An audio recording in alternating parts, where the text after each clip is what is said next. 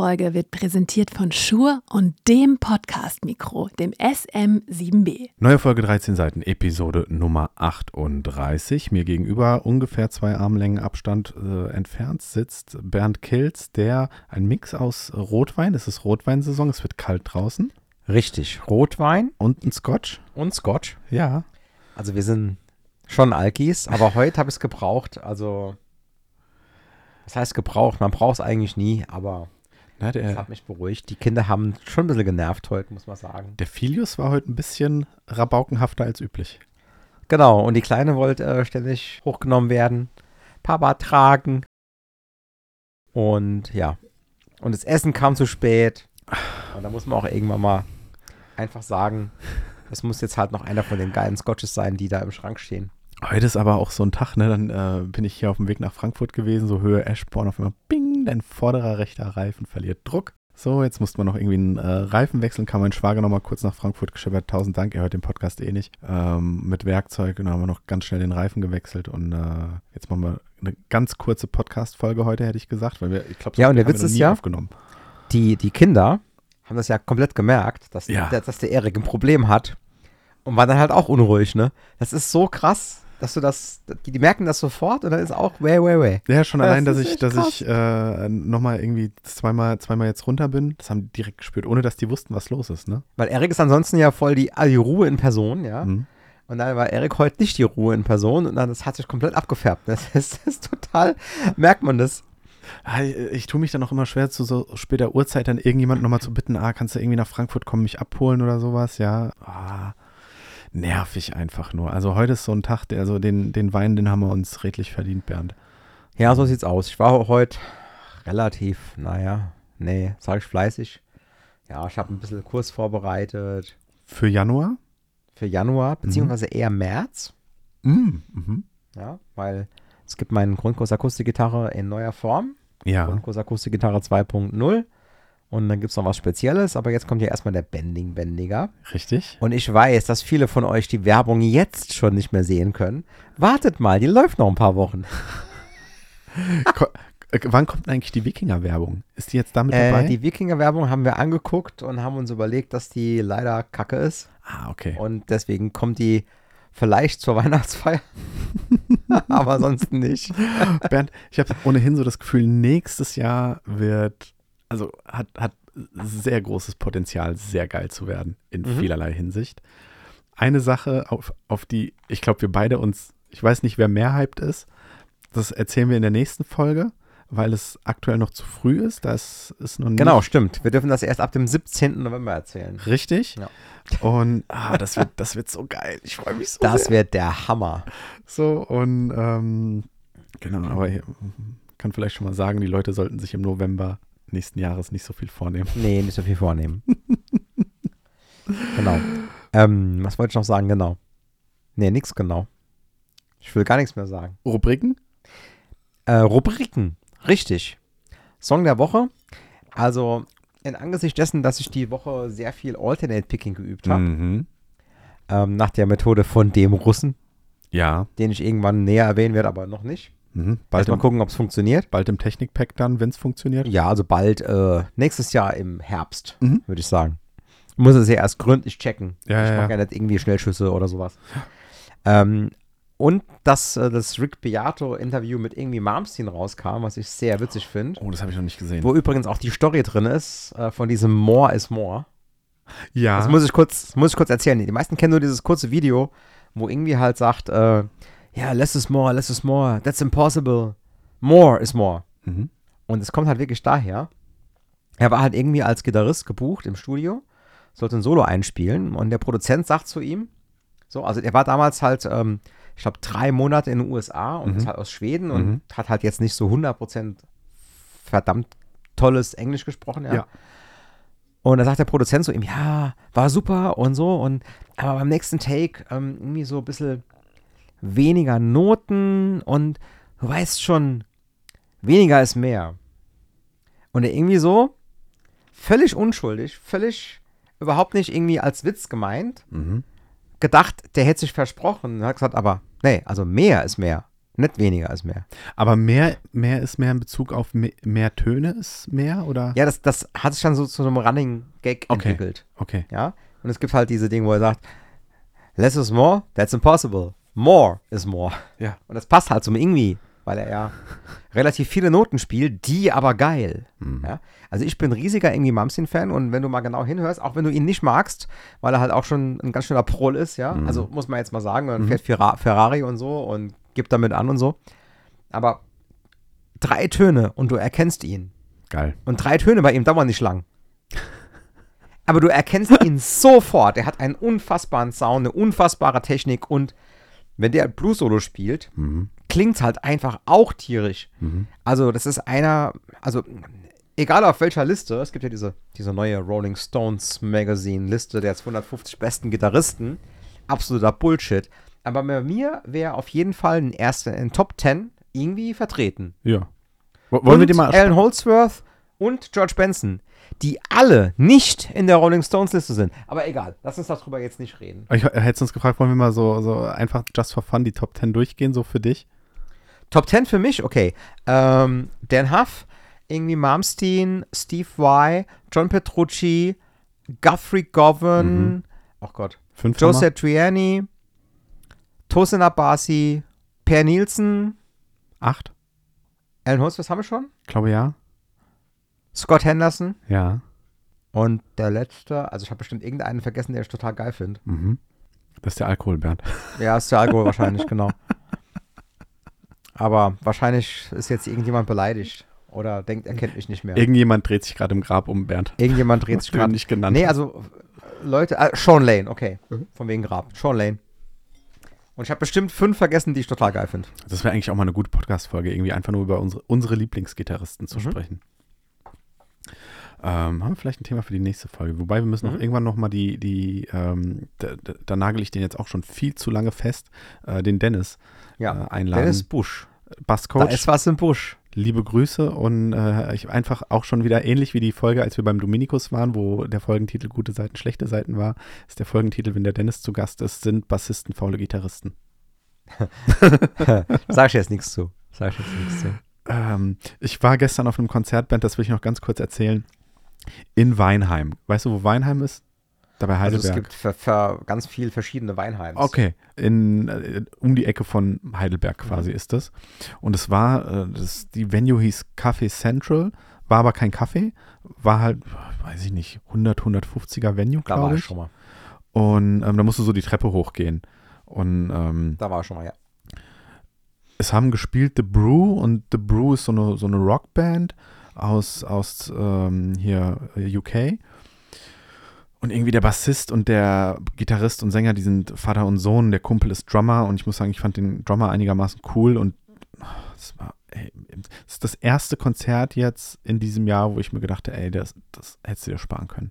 Das war gar nichts. Die Vorband war eine aus Weinheim kommende Band, Paraberries he- heißen die, die hatten einen richtig geilen Sänger, der hatte eine richtig geile Stimme. Ähm, da war es cool, die hatten auch die Vorband, hatte, hatte einen ähm, richtig guten Sound gehabt, aber als dann The Brew auf die Bühne kam, Ist normal umgekehrt, ne? habe ich, hab ich zu einem Kumpel, auch die Vorband musste eine Zugabe spielen, weil die so geil waren. Ne? Die haben die Leute wirklich Zugabe, Zugabe. Und dann haben die noch einen, äh, noch einen Track gespielt. Und dann kam The Brew auf die Bühne. Wie, gesagt, also ich habe mich mit denen vorher gar nicht so groß beschäftigt. Einmal auf Spotify so durch ein paar Lieder geskippt und habe gesagt, ja, sind vielleicht ganz cool live. So, Sound, unterste Kanone, die Bässe, also die Tiefen zu wummig, die Mitten zu matschig, die Höhen nicht vorhanden. Der Gitarrist und Sänger, hätte ich gesagt, so um die 40, der hat sich, ist da rumgehampelt auf der Bühne, als wäre er in so einer Highschool-Band. Äh, Effektgewichse ohne Ende, auch auf, der, auf den Vocals, viel zu leise die Vocals und dann noch irgendwie mit äh, Delay war drauf, Reverb war drauf, immer so im Wechsel. Also der hat nie einfach nur mal gesungen. Wawa, Delays, Reverbs, ein Flanger hatte er mal drauf. Das war nur Effektwichserei. Und der Vater von dem, der Bassist, hat mir so Dieter Bohlen in Modern Talking Musikvideo-Vibes gegeben. Immer auch so mit dem Zeigefinger so durch die Luft gefahren und alles, ja. Das war alles nix. Und dann waren die nach Stunde 15 mit dem eigentlichen Programm durch. You're my heart. You're my soul.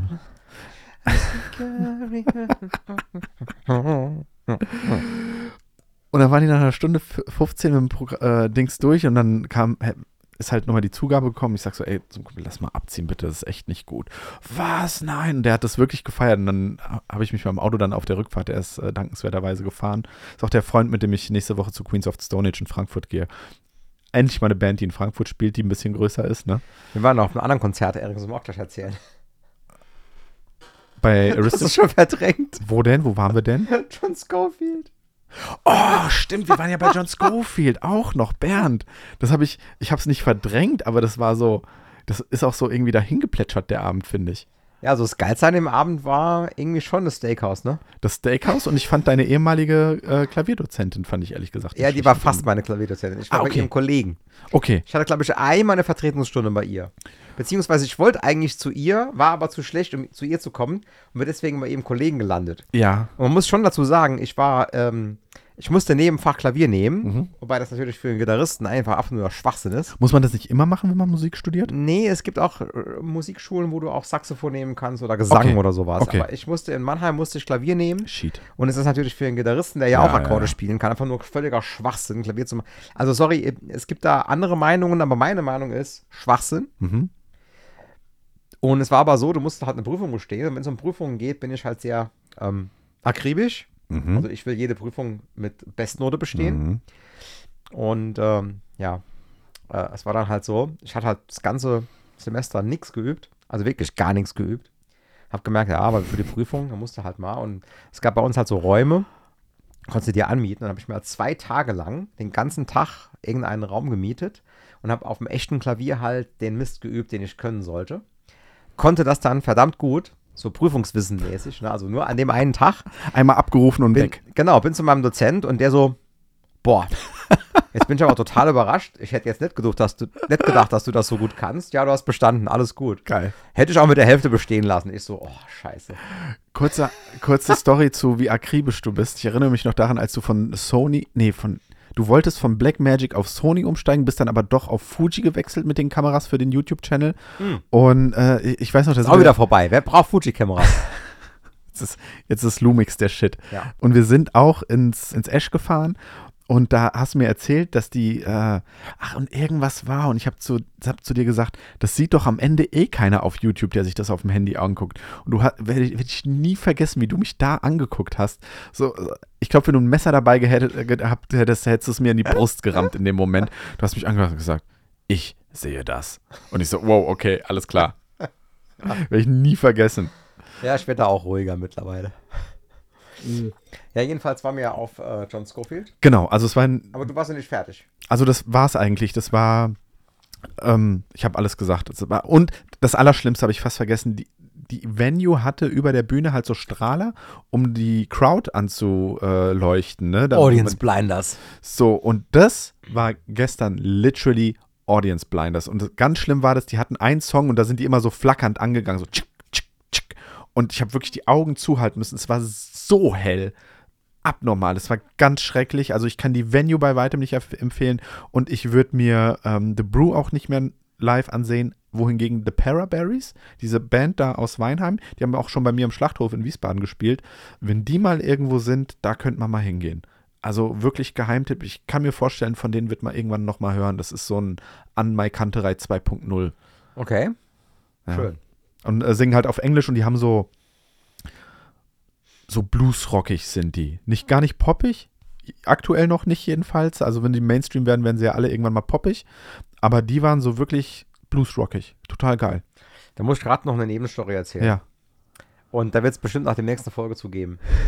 äh, ich bin ja in ähm, einem ganz kleinen Mini-Zweitberuf auch noch Indoor-Cycling-Trainer. Mhm. Also ich mache Kurse, wo ich auf einem stationären Fahrrad Leute anheizt, dass die Power geben. Und da brauchen wir halt passende Musik in bestimmten Tempi. Ja. Und ähm, ich habe mir halt irgendwann vor, keine Ahnung, sechs, sieben Jahren geile Titel zusammengesucht, vor allem auch äh, Ja. Songs, die ich gecovert habe und äh, Lieblingssongs. Also da kannst du halt jetzt nicht das spielen, was du magst, hier so Animals as Leaders und, und Steve Vai oder so, das passt halt überhaupt nicht, ja. Du musst da halt schon so Sachen spielen, die halt da zu der Musik passen, äh, zu dem, zu dem Indoor-Cycling passen. Und ich konnte aber die Sachen nicht mehr hören, meine Teilnehmer auch nicht mehr. Und das heißt, es mussten irgendwann neue Sachen her. Mhm. Und dann bin ich dann einfach hingegangen und habe gesagt, okay, was ist denn in den Top 40 so, in den Top 50 so auf Apple Music? Und habe mir da Sachen angehört.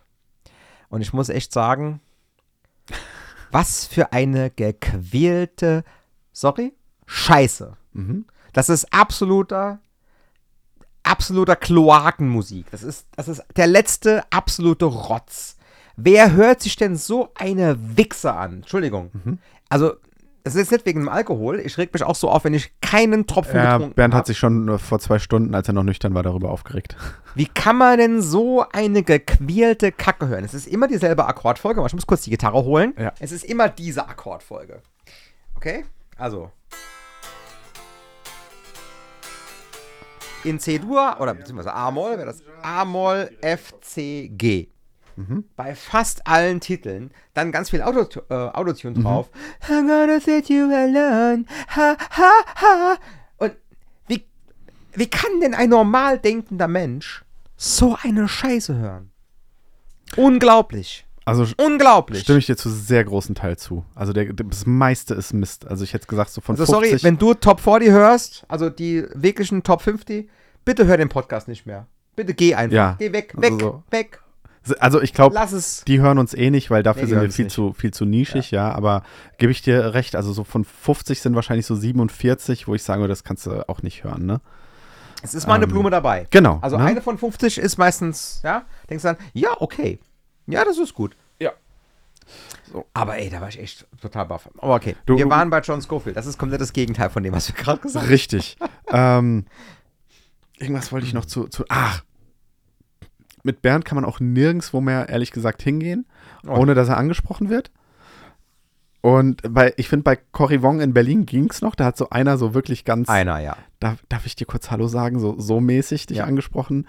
Und äh, das war ein Ami, glaube ich, ne, der dich auf dem. Das war ja auf dem. Also, John Schofield ist ja im Rahmen des Jazz-Festivals äh, in Frankfurt aufgetreten. In, in, Scofield, äh, in, in ähm, Frankfurt war es ein Ami, ja. Genau, der, der dich angelabert hat. Und das witzigerweise, man muss ja sagen, ähm, das Publikum auf dem Jazz-Festival, das waren ja alles, hätte ich so gesagt, so leicht versnobte Frankfurter Rentner und aus dem Umfeld hier Speckgürtel, Das- Frankfurt, Rhein-Main. Hast du lieb ausgedrückt. Und obwohl wer- es nicht lieb klang. Aber das hast du lieb ausgedrückt. ey. Und wir beide, wir waren ja so, so gefühlt die einzigen Assis dort. Also wir haben sowas von den Schnitt gedrückt. Das ist, und ich bin ja jetzt echt nicht mehr jung, aber, aber wir haben sowas von den Schnitt gedrückt. Ey. Nee, und die waren ja alle so mit, mit Hemd und schick und alles, ja. Und Ja. wir halt so, wie wir halt immer rumlaufen, ne? irgendwie Hoodie und, ein, und eine Jeans. Ich war froh, dass ich meine Jogginghose nicht anhatte. Das Witzige war, stimmt, du, war- du warst auch einmal, als wir essen gegangen sind, hattest du mal, glaube ich, eine Cyclinghose an oder so. Irgendwann hatte ich das mal, ja. Na, auf jeden Fall hatte ich dieser Ami dann angelabert und dich irgendwie nach Ibanez Gitarren gefragt und Mhm. welche er sich bestellt. Ich glaube, um, ging um Jazzgitarren, ne? Und Ja. neben dir saß so eine Oma, die dich dann angesprochen hat. Entschuldigung, kennt man sie? Sind sie berühmt? und Bernd so vor, dir war das richtig unangenehm, oder? Ja, also ich finde es ja eigentlich schon ganz cool, erkannt zu werden, weil Ja. das heißt ja, du bist erfolgreich so ein bisschen und Ja. so. Aber andererseits, ähm, ja, ist so ein bisschen befremdlich. Ich kann mich da ich mich nicht so dran gewöhnt, so irgendwie. Ich fand das so geil, als sie dich gefragt hat, sind sie berühmt? Und du so, äh, äh, naja, ich mache halt so ein bisschen YouTube irgendwie. Und die hat auch nicht von dir abgelassen, ne? Die hat dich in Mhm. jeder Pause nochmal angequatscht, Mhm. ne? Und äh, wollte quatschen mit dir. Aber auch nur, damit sie wahrscheinlich ihren anderen Monis am nächsten Tag beim, ich bin jetzt sehr fies gerade, finde ich, äh, aber ihren anderen Monis da beim Kaffeekränzchen am nächsten Tag, oh, da habe ich einen, der ist ja im Internet und der, der, der hat gesagt, der macht das so und so, weil die hat das ja sehr in Frage gestellt, ob das sinnig ist, äh, online Musik zu lernen, ne? Ja. Ja, das finde ich, äh, Dann war also deine, die, die Anke Helfrich hieß die, glaube ich, eine Jazzpianistin. Genau, also wir, wir waren ja, also eigentlich wollte ich ja nur zu John Schofield Mhm. und habe mich eigentlich schon gefreut, dass es 19.30 Uhr losgeht. Ja. Äh, und habe gedacht, oh geil, das ist mal früh zu Hause, weil ich bin ja nicht mehr so jung und die Kinder und so und dann bin ich halt eigentlich froh, wenn ich um 11 einfach ins Bett gehe und schlafen kann. Mhm. Ja, ist total versnobbt und was weiß ich, aber ist egal. Aber dann habe ich irgendwann gelesen, oh Gott, es sind zwei Vorbands. Und dann habe ich gedacht, das eine ist Anke Helfrich. Ich gedacht, oh cool, das ist die ehemalige Dozentin, Ja. die ich fast gehabt hätte, die ich eigentlich wollte, aber die war halt für die Guten. Ich war einer von den Schlechten.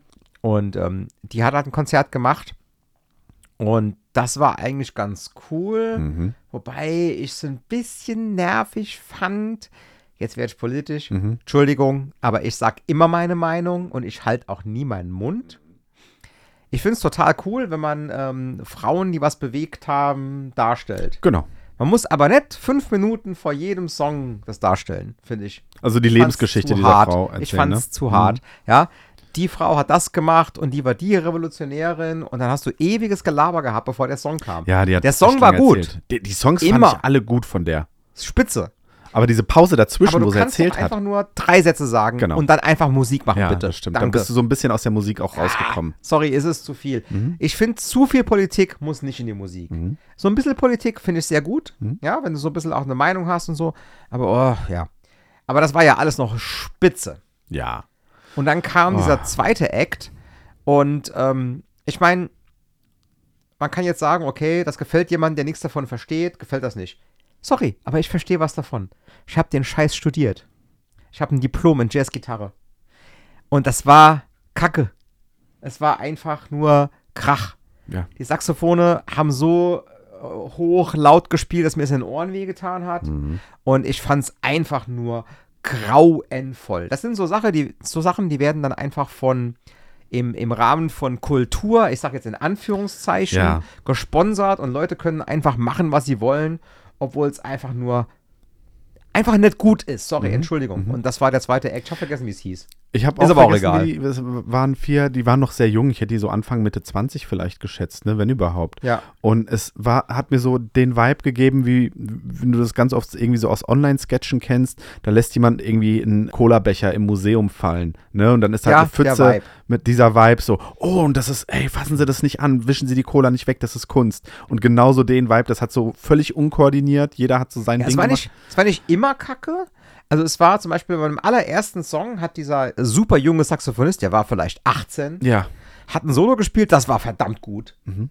Aber alles andere war so oh, einfach nur schief und laut Ja. und Ja. nicht gegroovt und möchte gern Kunst. Oh, grauenvoll. genau. Und ich wollte doch eigentlich nur John Schofield sehen.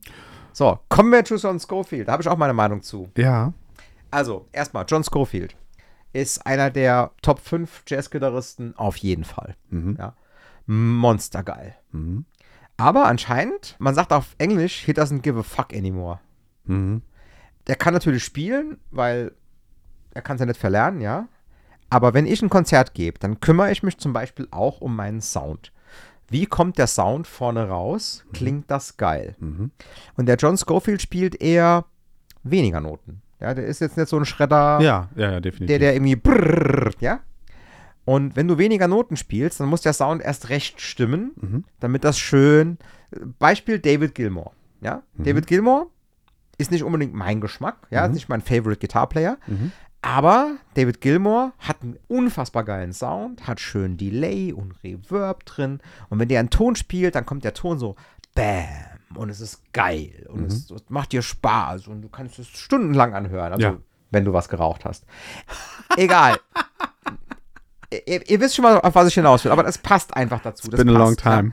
So, und wenn der John Schofield spielt, der halt auch Sounds hat und so, und dann wurde vorher noch ähm, so ein bisschen angeberisch angeteased, ja, der John Schofield, der ist ja so gut, der hat sich jetzt so einen Fender-Amp ausgesucht, der war schon irgendwie halb kaputt Ja. und er spielt da drüber. Und was an dem Amp kaputt war, war der Hall. Also der war halt einfach furztrocken. Und wenn du einen furztrockenen Sound hast, ohne jeglichen Hall, in einem Raum, der eigentlich Hall haben sollte, Mhm. dann, ja, dann verminderst du einfach das Hörerlebnis. Und der Gitarrensound war einfach grauenvoll. John Scofield hat wie immer verdammt gut gespielt. Mhm. Ja, das war fantastisch, wie er gespielt hat. Aber mit einem guten Sound wäre es halt absolute Weltklasse gewesen. Und Ja. so war es nur, ja, war gut. John Scofield ist gut. Er ist ein Spitzengitarrist. Genau. Aber der Sound war absolut grässlich. Nur von der Gitarre. Bass war spitze, Schlagzeug war spitze. Geiler Sound. Gitarrensound war kacke. Sorry, muss man leider so sagen. Ja. Und äh, da habe ich echt gedacht, boah, ich glaube, den. Also, da muss ich echt sagen, das Beste an dem Abend war das Steakhouse. Sorry, es tut mir furchtbar leid, aber so ist es halt. Ja, stimmt. Und ich fand, muss sagen, mir hat so das vom, vom Sound und überhaupt so von der Show, hat mir Anke Helfrich sogar besser gefallen. Mir auch. Ja. Ähm, Weil die hat das irgendwie kapiert, dass der Sound stimmen muss. mhm. Mhm. Und äh, deutlich mehr mit dem Publikum auch interagiert als der Schofield. Ja, wobei das, das wäre mir jetzt nicht so wichtig gewesen. Aber einfach zu sagen, ich nehme irgendeinen Rotzemd, der da steht, Ja. Da muss man schon ein bisschen mehr Aufwand treiben. Eine Entschuldigung, das ist anscheinend so üblich bei diesen älter werdenden Gitarristen. Ja, Mhm. auch zum, zum Beispiel ähm, Steve Lukather, den ich gesehen habe bei, wo war das? War das Steve Vai? Vai, klar. Genau. Der war auch zu faul, sein Zeug mitzubringen, hat dann über irgendeinen so einen Marshall JCM 800 gespielt und der Sound war halt leider kacke. Ja. Obwohl der Luke bekannt ist für seinen geilen Sound. Mhm. Aber wenn man halt einfach dann zu faul wird, das zu machen, und, und so will ich nie werden, Entschuldigung, so will ich nie werden. Ich will immer, dass die Leute vorne, die da stehen und Geld bezahlt haben, einen geilen Sound haben. Denn, weißt du, die Leute fragen immer, wo kommt denn der Sound her? Kommt der Sound aus den Fingern oder vom Equipment? Und diese Frage, die Frage ist falsch. Die Frage ist von jemand, der keine Ahnung hat. Die Frage ist Schwachsinn. Die Antwort ist natürlich beides. Du musst geil spielen und einen geilen Sound haben. Sonst ist es eine Beleidigung fürs Publikum. Weil du kannst es besser. Luke kann es besser. John Schofield kann es besser.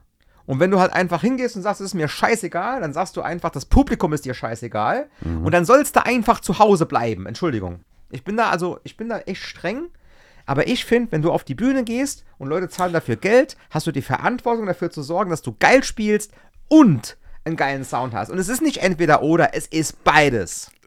Bestes, also was mir da sofort in den Sinn gekommen ist, ist das Polyphia-Konzert und als sie Playing God gespielt haben. Du kannst mir nicht erzählen, dass, dass die beiden Jungs den Nylon-Part scheiße gespielt haben, als sie vorne auf der Bühne standen. Nee. Ich glaube, das haben sie zig Milliarden Mal gespielt, diesen. diesen Aber Nylon Sound Ja. auf der Bühne ist halt verdammt schwer auch. Aber, Ja, okay. Das ist so ein bisschen Entschuldigung. ja, okay, aber es, aber, aber es war, schon, war schon sehr. Sorry, aber jetzt im Vergleich zum Schofield, eine Ja. E-Gitarre live gut klingen zu lassen, ist nicht so schwer. Das ist verdammt. richtig, ja. Also da brauchst du eigentlich nur einen XFX mit einem einigermaßen eingestellten Sound, Mhm. den ich dir in 20 Minuten programmiere und dann hast du einen zehnmal besseren Sound, als der hatte mit seinem komischen, kaputten Fender-Amp mit Mhm. einem Mikro vorne dran, wo keiner, einer keine Ahnung hatte, wie man das Mikro da vorstellt.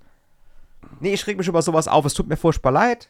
Aber du hast eine Verantwortung, Mhm. vor allem wenn du John Schofield bist, einer der legendären Jazzgitarristen, dann hast du dafür zu sorgen, dass der Sound vorne gut ist. Sonst hast du einfach das, den Respekt vor dem Publikum verloren und sollst zu Hause bleiben. Mhm. Meine Meinung.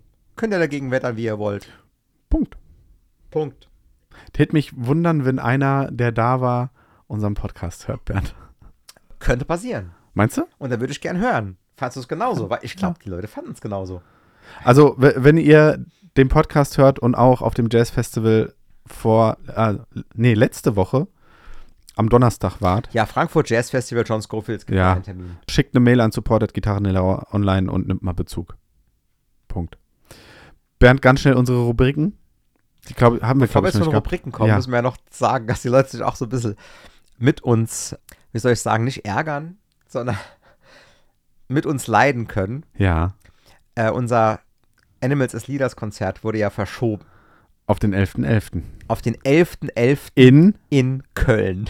Yeah. Und da habe ich echt, echt gedacht, ich habe echt ein paar Kumpels aus Köln angerufen und, und gefragt, geht das überhaupt? Ja.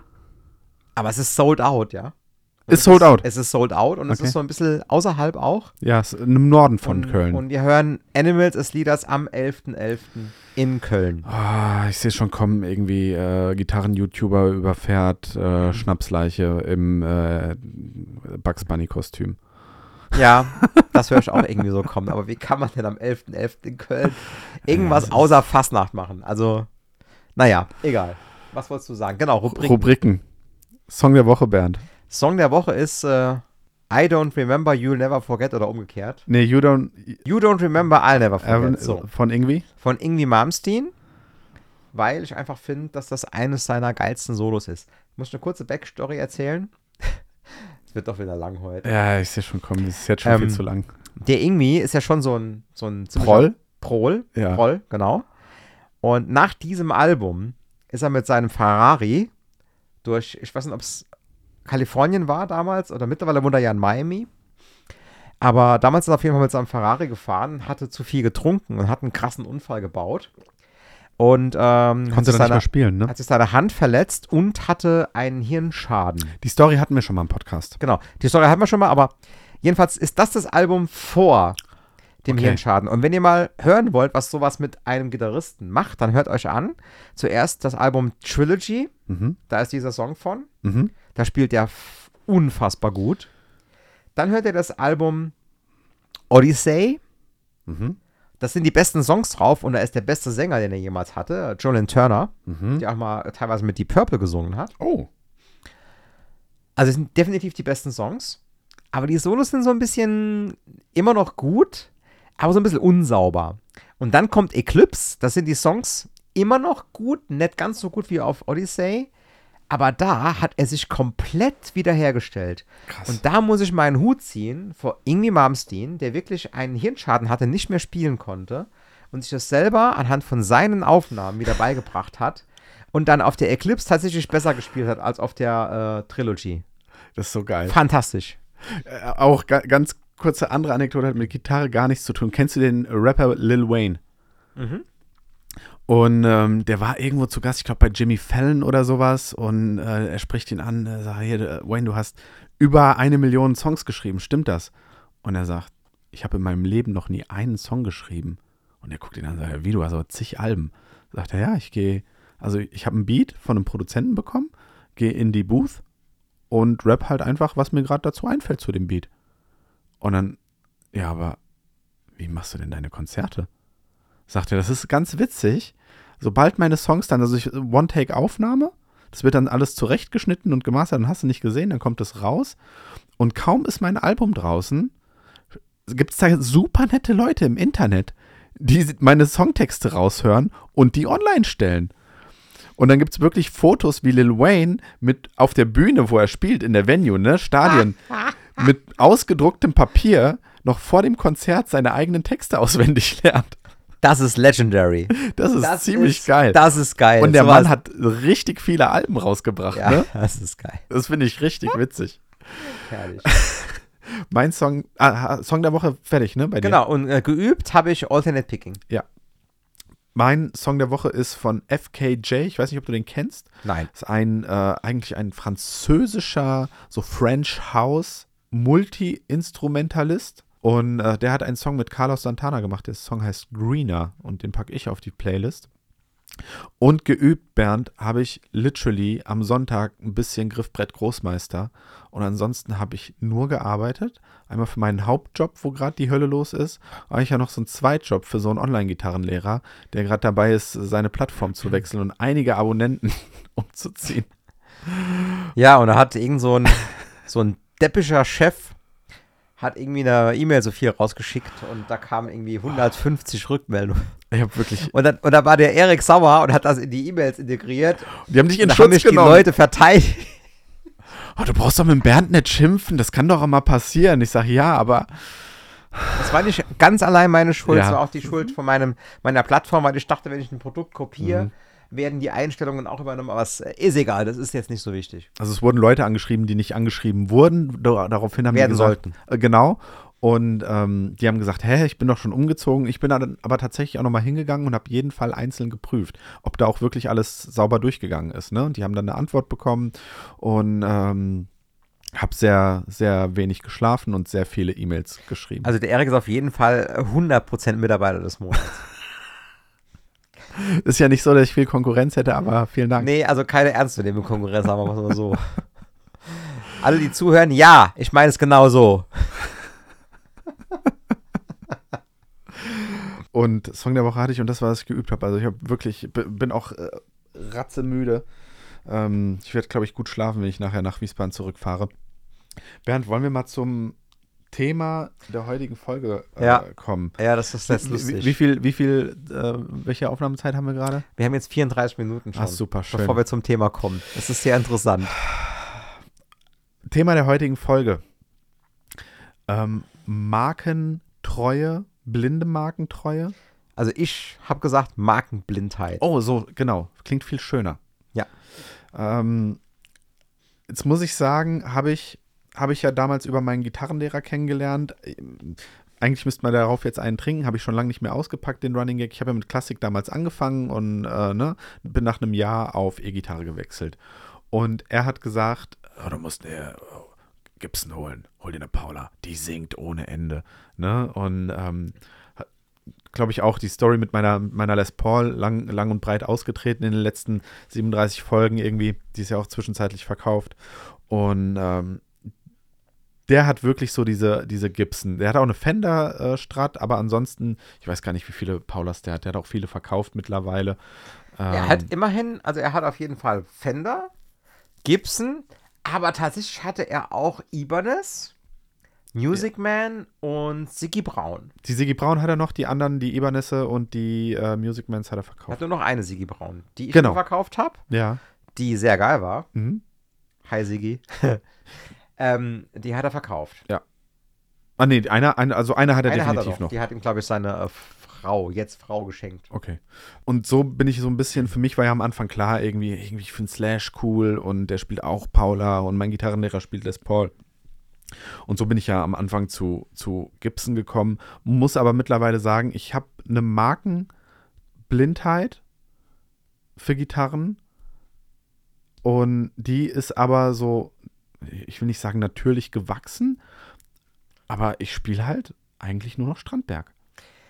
Ja, aber das ist ja etwas, was du aus Erfahrung gesammelt hast. Ja. Wo du gedacht hast, boah, die ist geil. Und Ja. hast du noch eine probiert und die ist noch geiler. Genau. Und äh, hast sie verglichen mit einer anderen, hast gedacht, die ist geiler als die. Ja, Und für dich passt einfach die Marke. ja, Fertig. Ja. Und das ist auch völlig okay. ja. So, jetzt würde ich aber mal kurz für unsere Zuhörer erläutern, was ich unter Markenblindheit verstehe.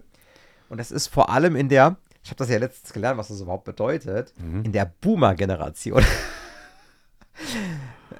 Ich habe irgendwann diese Begriffe gehört, Boomer-Band und Boomer, und ich habe es überhaupt nicht verstanden, was das verdammt nochmal heißen Glaube ich, dem Henson Und ich geprägt. wette, dass viele von euch auch nicht wissen, was das bedeutet. Erik, bitte erklär, was ist die Boomer-Generation? Ah, Die Boomer-Generation sind die in den äh, 60er Jahren geborenen Babyboomer im Grunde nur, ne? Von alles, was so in den, in den 60er Jahren des 20. Jahrhunderts geboren worden ist. Also die Generation, die jetzt auch so langsam in Rente geht, wodurch sich auch der äh, Fachkräftemangel jetzt nochmal deutlicher in der Wirtschaft hervorbringt und alles. Das ist die Boomer-Generation. Und ich weiß, Tim Henson hat den Begriff Boomer-Bands geprägt. Er hat ihn auch mal in irgendeinem Rick Beato-Interview erklärt. Ich habe schon vergessen, wieder, äh, was es war. Hier ist einfach dieser ganz normale Band. Okay. Ja, also, also sowas halt. Äh, ich mach's mal kurz vor ins Mikro.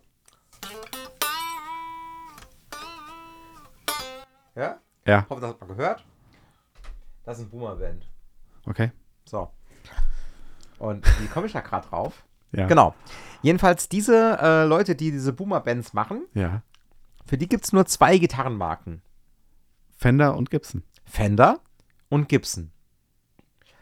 Und ähm, das deswegen, weil halt die alten Fender-Gitarren tatsächlich verdammt gut waren Mhm. und die alten Gibson-Gitarren, vor allem so die 59er, verdammt gut waren. Ja. So. Und da, das ist definitiv Fakt. Aber es ist auch ganz einfach. Es gab nichts anderes. Aber die sind ja auch heute noch, also wenn du die mit heutigen Benchmarks laufen lässt, sind die doch auch noch richtig gut, oder? Also sagen wir es mal so. Nimm 159er Les Pauls. Mhm. Da sind nicht 100 gut. Ja, wahrscheinlich, ne? Nehmen 164er Strats. Sind nicht 100 gut. Mhm. Nur diese 60 schlechten, die gibt's halt nicht mehr. Aber es gibt noch die 40 geilen. Und gerade bei den Les Pauls sind die Preise halt unfassbar. Da ist zum Beispiel Greenie, ja, Mhm. die jetzt leider Zerritzt es. zerritzt ist von dem. Nee, ich will jetzt nicht näher drüber ausführen. Sorry, von dem Dilettanten Kirk Hammett, der in diese unfassbare Gitarre, die von Legenden gespielt wurde, wie Gary Moore und Peter Green, seine Initialen geritzt hat. Das geht gar nicht. Der hat diese Gitarre nicht verdient. Nur weil er Glück hatte, in einer der besten Bands zu sein Mhm. die, äh, okay, sagen wir mal, der, der erfolgreichsten Bands zu sein, die auch geile Songs geschrieben haben. Aber also die alten Sachen von Metallica sind alle geil. ja, ja, aber egal. Mhm. Aber das ist typisch, ja, typisch Boomer. Und diese Leute, die Boomer, denken halt, sorry, wenn einige von euch zuhören, aber es tut mir leid, ich muss es jetzt so sagen, denken halt, dass es immer noch so wäre, dass Gibson und Fender die absoluten Marken wären. Mhm. Und dazu muss ich leider eine Enttäuschung liefern. Diese Marken haben nichts mehr damit zu tun, was sie früher waren. Die bauen nicht mehr an denselben Plätzen. Die haben nicht mehr diese Ausrichtung, dass sie geile Gitarren bauen. Mhm. Das sind absolute Megakonzerne, die teilweise am Aktienmarkt sind, Mhm. Die einfach nur auf Gewinn aus sind. Klar. Ja. Und ich muss jetzt sagen, also Custom Shop Fender liefert gute Produkte. Mhm. Ja. Custom Shop Gibson auch, wobei es schon sehr teuer ist. Ich meine, du hast halt so eine Gibson Murphy Lab heißen die dann, die Ja. kosten 9,5. Das ist krank. 9,5. Kannst du dir zwei Sur-Gitarren kaufen. Kannst du dir zwei Sur-Gitarren von kaufen. Gut, die brauchen keine Les Pauls. Ja. Aber du kannst dir davon auch äh, drei Maybach Custom Shop kaufen. Das ist krank. Und die sind gleiches Level. Ja. Weil, guck dir doch mal an, was ist denn, gibt es irgendwelche Geheimnisse beim Gitarrenbau? Ja?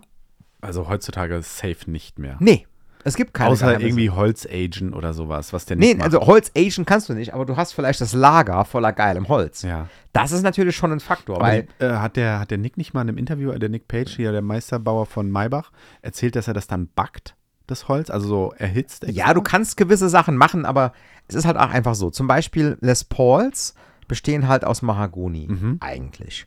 Und ähm, es gab halt dieses gewisse Mahagoni, Mhm. was sehr leicht war. Mhm. Und dieses Mahagoni ist halt so gut wie leer. Mhm. Es gibt dieses Gibt's nicht Mahagoni mehr. nicht mehr. Ja. Wenn du heutzutage Mahagoni kaufst, ist es schweres Mahagoni. Mhm. Und das ist halt definitiv ein ganz anderes Holz, als was die damals genommen haben, für die ersten Les Pauls zu bauen. Deswegen klingen die heutigen lang nicht mehr so geil wie die damals. Das war relativ leichtes Holz. Mhm. Ja. Und man müsste halt heute logischerweise hingehen und anderes Holz nehmen, zum Beispiel halt Verwandte des Mahagoni, wie zum Beispiel die äh, spanische Zeder, wobei die nichts mit Zeder zu tun hat, das ist eigentlich eine Falschbenennung. Mhm. Das ist aber eine sehr nahe Verwandter des Mahagoni, das leicht ist und das immer noch extrem gut verfügbar ist. Ist aber Ja. auch ein Truppenholz. Es ist nicht aus Spanien. Die heißt nur so. Ja. das ist ein, ein großes Missverständnis, was viele Leute, das ist aus Spanien, das ist nicht aus Spanien. Das heißt einfach nur spanische Zeder. Ich glaube, Niato ist auch so ein äh, Ist auch so ein Holz. Holz, ne? Also es gibt unheimlich viele Hölzer, die ähnliche Eigenschaften haben wie Mhm. Mahagoni und viel leichter sind, Mhm. die in so einer neuen Les Paul viel mehr was zu suchen hätten, Ja. als dieses unglaublich schwere Mahagoni. Aber jetzt das Problem, jetzt kommen nämlich diese Leute der Markenblindheit, die Boomer kommen ins Spiel. Ja. Die wollen halt eine Les Paul aus Mahagoni und können einfach nicht akzeptieren, dass das Mahagoni, das geil ist, alle ist. Ja, es gibt noch ein paar. Ja, Ich klar. krieg jetzt wahrscheinlich meine Masterbild Maybach wird auch dieses haben, Ja. weil es da irgendwo ein Lager gibt, wo es halt noch ein paar Stücke gibt. Und dann kriege ich eins davon. Okay, ich würde auch ein Stück spanische Zeder nehmen. Mhm. Aber dann hat natürlich der Wiederverkaufswert der Gitarre gelitten, weil die Leute natürlich nur echtes Mahagoni wollen. Am besten von Gibson. Und für Gibson zahlen sie das Dreifache wie für eine Maybach. Aber Ber- Bernd, jetzt muss ich mal ganz, ganz ketzerisch und, und ähm, fast schon pietätlos fragen. Das ist doch dann aber ein endliches Problem, ne? Wenn, wenn diese Boomer-Generation dann irgendwann mal nicht mehr da sein wird. Weil, was ist denn mit denen, die danach kommt? Ist, ist das jetzt nur wirklich diese eine Generation, die da so penetrant äh, hinterher ist? Oder Ich würde mal sagen, die Generation danach hört halt mal hin. Mhm. und guckt nicht nur auf die Marke. Und wenn die halt hört, boah, das ist eine geile Gitarre, dann ist es eine geile Gitarre. Mhm. Und wenn die halt hört, boah, das ist jetzt auch nichts anderes als eine Maybach für XXX, Genau, dann ist es halt vorbei. genau. Und dann geht halt Gibson sofort den Bach runter. Also ich würde keine Gibson-Aktien kaufen, weil ich glaube in 10, 20, also meine Ansicht, das ist meine persönliche Meinung, dass es in 20 Jahren vorbei ist. Naja, dann wird's halt. Es sei denn, ein, ein schlauer Typ an der Spitze reißt das Ruder rum und kann es irgendwie Ge- so genau. machen, dass, äh, ja. Und dass sie auch mal äh, wieder so ein paar äh, neuere Endorsements haben, ne, mit so aufstrebenden Gitarristen. Ne? Da haben wir mit, mit dem Daniel von Ibanez viel drüber gesprochen in der einen Folge. Ja. Aber äh, ich halte es auch durchaus für realistisch, dass dann irgendwann mal die erste äh, Tim Henson Signature E-Gitarre, diese äh, BB Black Beauty, dass die irgendwann mal einen richtigen Sammlerwert haben kann, wenn Polyphia so passieren. weitermacht. Ne?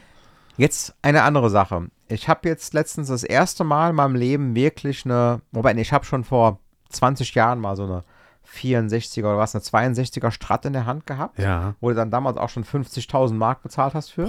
Ja. Und ich fand die damals ziemlich geil, aber das ist so lange her, dass ich mich nicht mehr richtig erinnern kann. Aha. Jetzt ist aber so, dass letztens Thomas Blug hier zu Gast war bei mir Ja.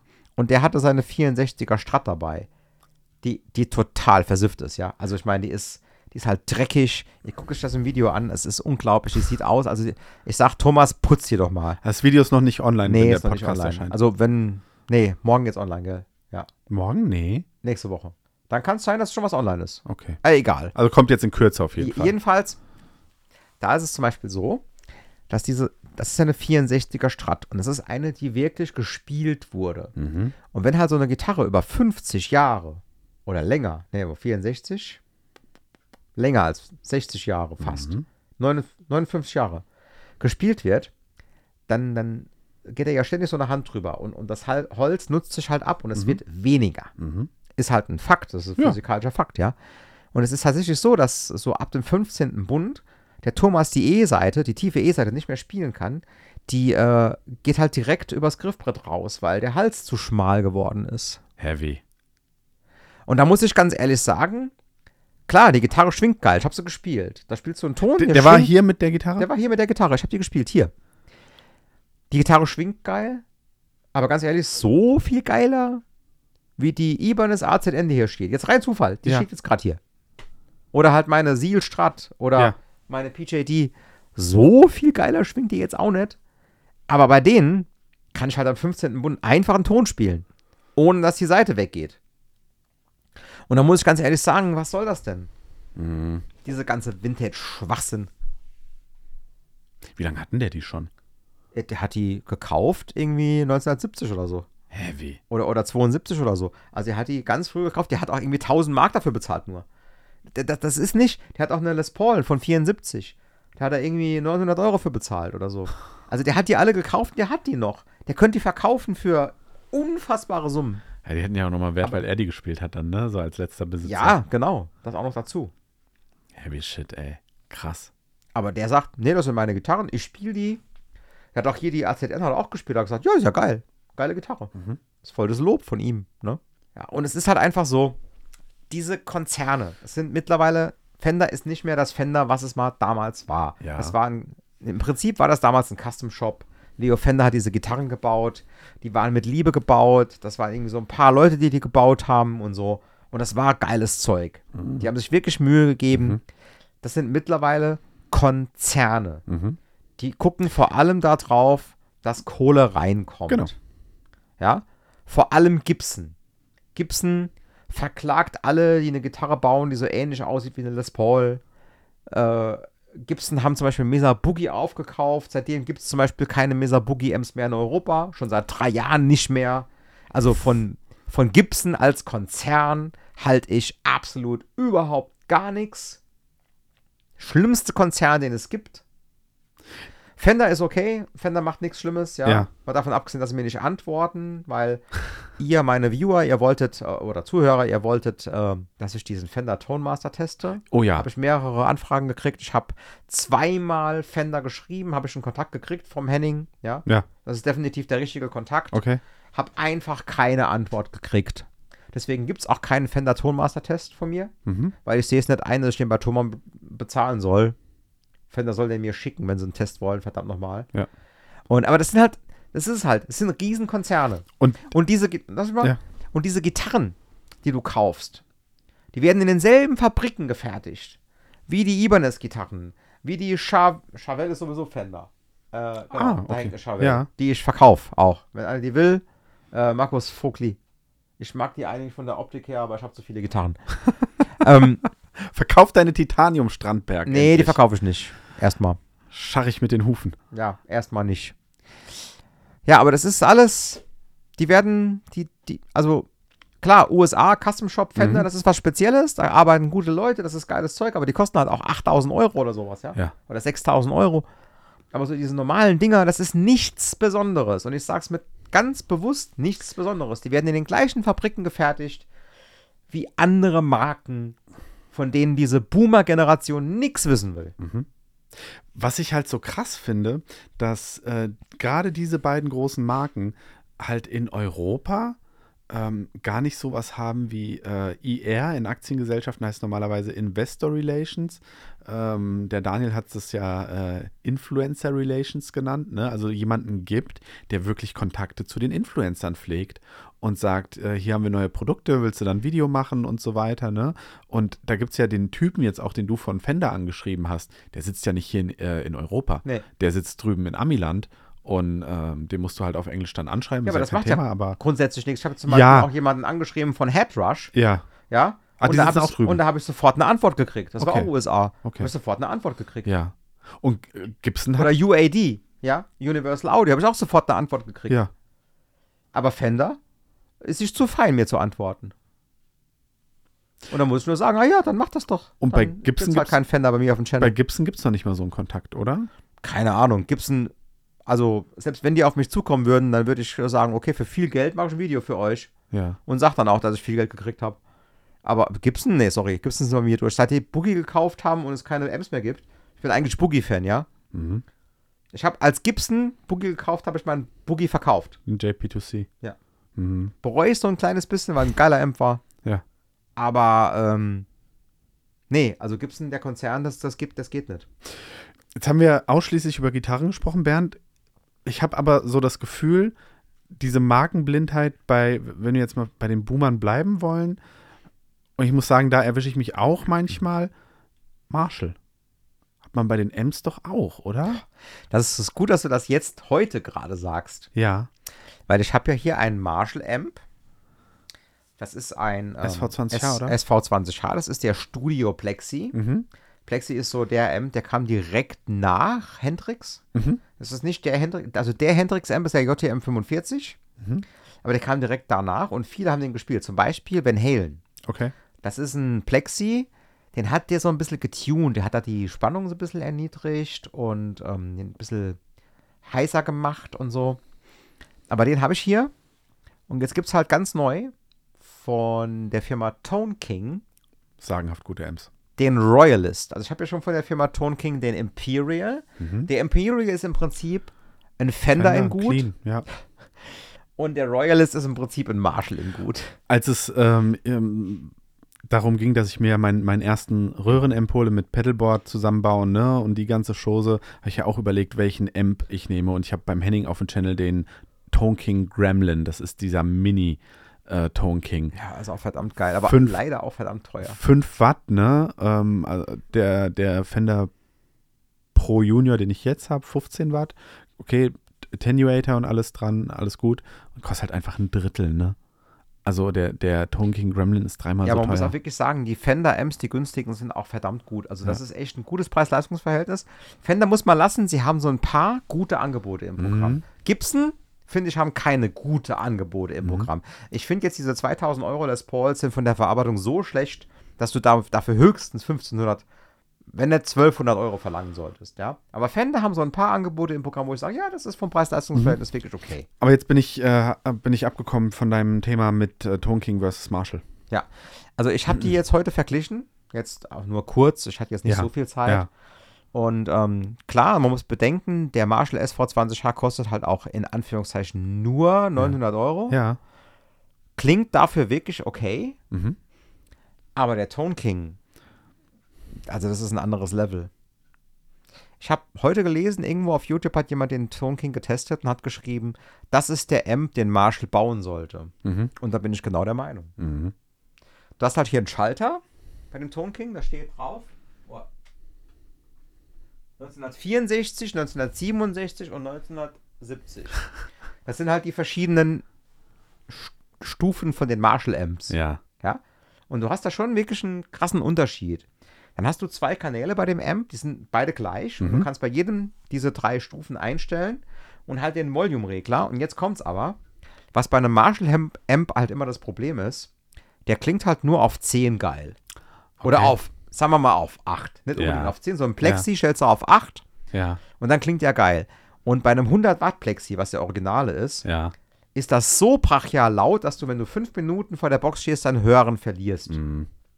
Ich habe ja schon den 20 Watt. Mhm. Und den kannst du sogar auf 5 Watt drosseln. Mhm. Selbst auf 5 Watt ist der lauter als der Tone King. Wenn du den über die Engelbox spielst oder? Ich merke das am Attenuator. Okay, Also ich habe, der ist lauter, wenn ich den anschalte, als der Tone King. krass.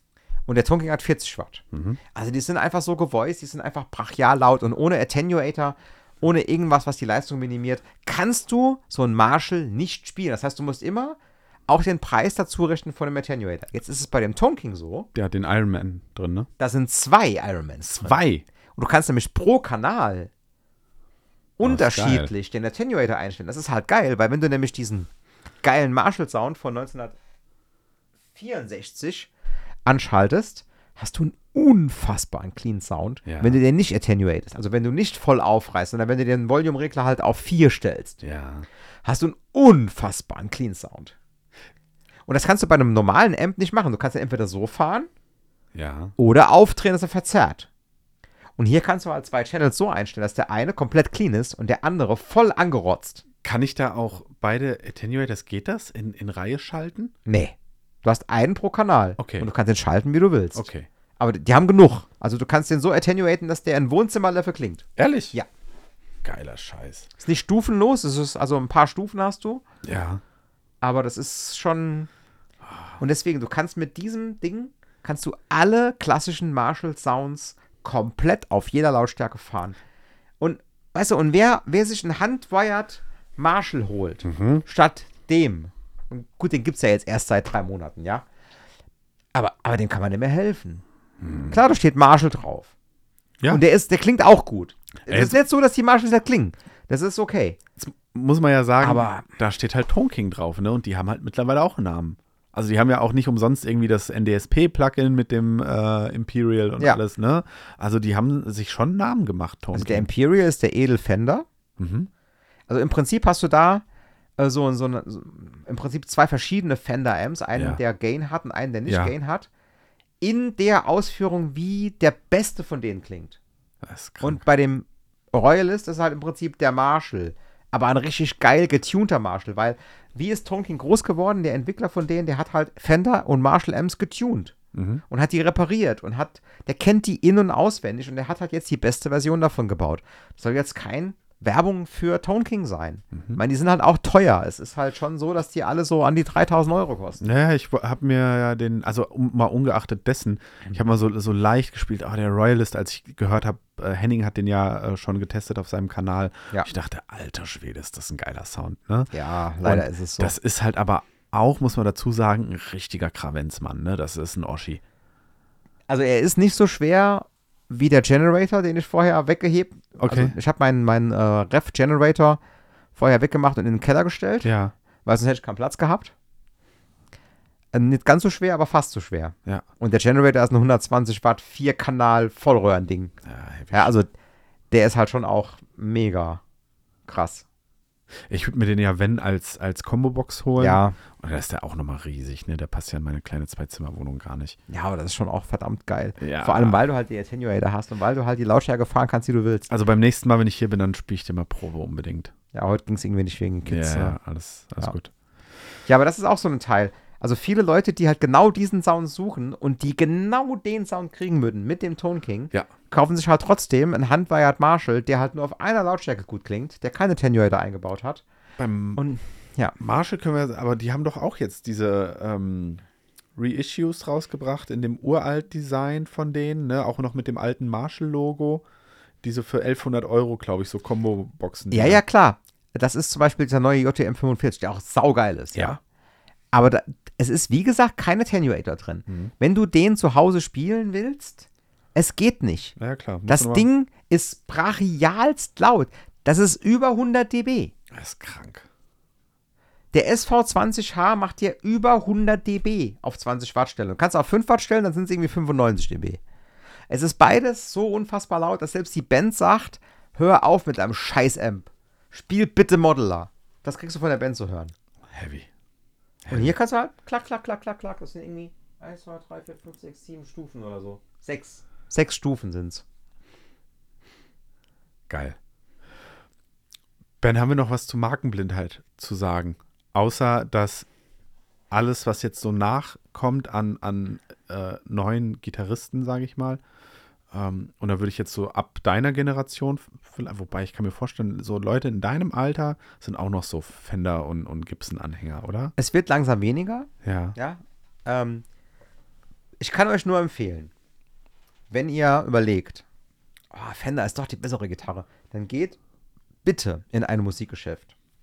Ein großes Musikgeschäft wie Session, Music Store, Thomann, Mhm. Musikproduktiv. Fahrt mal hin und spielt wirklich mal die Fender und dann die gleiche Preisklasse Ibanez oder äh, G&L und dann spielt auch mal eine ganz teure Fender und spielt mal eine Sur dagegen. Mhm. Oder eine Paul Reed Smith. Ich bin kein Paul Reed Smith Fan, aber spielt's mal dagegen. Mhm. Und dann sagt mir noch wirklich ernsthaft, am besten nehmt ihr jemanden mit, der euch die Augen verbindet und euch die Gitarre in die Hand gibt und sagt, was ist das jetzt für eine? Mhm. Blindtest. Blindtests sind sowieso was, was du niemals anfangen solltest, weil sonst fä- fällst du komplett vom Glauben ab. Jeglicher Art. Mhm. Ja? Wenn ich dir hier einen Blindtest mache zwischen dem Marshall und dem Tone King, fällst du einfach nur vom Glauben ab. Selbst wenn es jetzt ein handverdrahteter 1959er Reissue Marshall ist. Heavy. Blindtests machen. Mhm. Probieren und nicht einfach denken, ja, Fender ist das Nonplusultra. Nee, Fender war mal das Nonplusultra, weil es nichts anderes gab. Fender ist mittlerweile ein Riesenkonzern, der genau in den gleichen Werkstätten produzieren lässt wie die anderen Marken auch. Es ist nichts Besonderes mehr, außer dass Fender draufsteht. Jetzt finde ich, sollten wir aber trotzdem nochmal einen fairen Punkt lassen, wenn jetzt jemand sagt, äh, Fender-Gitarren sind für mich die allergeilsten, weil das so der, der subjektive Geschmack ist. Ja. Fair. Spiel Fender. Aber du solltest bedenken, dass, wenn du denkst, du bist der Marke treu, Mhm. weil die das auch erfunden haben, das ist richtig. Ja. Leo Fender hat die Strat erfunden. Ja. Und wenn jetzt jemand sagt, ich kaufe mir natürlich von Fender Mhm. die Fender Strat, weil die haben es erfunden und deswegen bin ich da treu. Äh, Aber dieser Konzern hat mit Fender nichts zu tun. Die haben nur den Namen gekauft. Mhm. Die stellen nicht, zum Beispiel ein gutes Beispiel ist bei Gibson Heritage. Bauen ja, Ja. auch Les Pauls. Ja. Die stellen in den Werkstätten her, wo früher die Gibsons hergestellt wurden. Ach, krass. Deswegen heißen die Heritage. Ja, ja, ja, ja. Ja? Aber Gibson stellt wo ganz anders her. Heavy. Das hat nichts damit zu tun. Ja, also wenn du den Werkstätten treu bleiben willst, dann kauf dir eine Heritage, aber keine Gibson. Mhm. Das ist Fakt. Jetzt verklagt mich wahrscheinlich Gibson. Jetzt, Ja. Will ich nochmal ganz kurz zu, zu Strandberg zurückkommen. Ich finde das klar, sympathisch, dass das noch eine inhabergeführte Company ist, wo der Ola Strandberg irgendwie da noch dahinter steht und alles. Ähm, aber ich spiele Strandberg vor allem wegen der Ergonomie, ehrlich gesagt. Ja, also Strandberg Gewichts. hat halt geile Innovationen. Man muss halt auch dazu sagen, Strandberg fertigt momentan nicht selber, Ja. sondern fertigen alles in Indonesien. Indonesien. Und es ist teilweise richtig geil und teilweise hast du auch mal Probleme. Ja. Ja, also ich habe jetzt in letzter Zeit ein paar Probleme gehabt. Vorher nie. Ähm, deswegen, man muss halt schon gucken. Aber es ist jetzt wohl so, dass äh, Strandberg sich zusammentut mit True Temperament. Und True Temperament ist auch aus Schweden. Mhm. Und die fertigen in Schweden. Will gar nicht wissen, was das dann kostet. Äh, nee, es soll gar nicht Nee? so krass teurer werden, Ja. als es eh schon ist. Weil die eh Indonesien-Gitarren teuer sind teuer. Ne? genug. Ähm, also ich bin sehr gespannt auf diese Kooperation dann. Ja. Und ich will die unbedingt testen. Ob die dann auch noch Gitarren rausbringen, die keine TT-Threads haben? Nee. Weil, wenn die das zusammen mit TT machen, Ja, dann ja. wollen die natürlich ihr Ja, Dings klar. da. Und es ist auch schon geil mit TT. Und es, es hat ja überhaupt keine Nachteile. Ja. Außer, okay, die Verarbeitung ist schwieriger.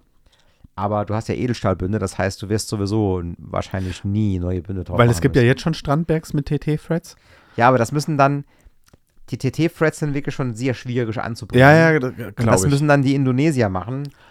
Und, okay. und das ist dann halt schon, dass, dass dieses Know-how zu übertragen Ja. aus Schweden ist halt schon schwierig. Und das habe ich jetzt bei ein paar, bei ein paar gemerkt. Und Strandberg ist da auch total cool und tauscht aus und macht, aber ja, also da muss es halt wirklich so sein, dass die dann in Schweden Okay. gefertigt werden. Weil die TT-Strandbergs, die sind ja auch nochmal einen guten Schnaps teurer als Ja. die ohnehin schon sehr teuren normalen Strandbergs. Ja, und ich habe jetzt zwei Stück gehabt, die nicht so geil waren. Mhm.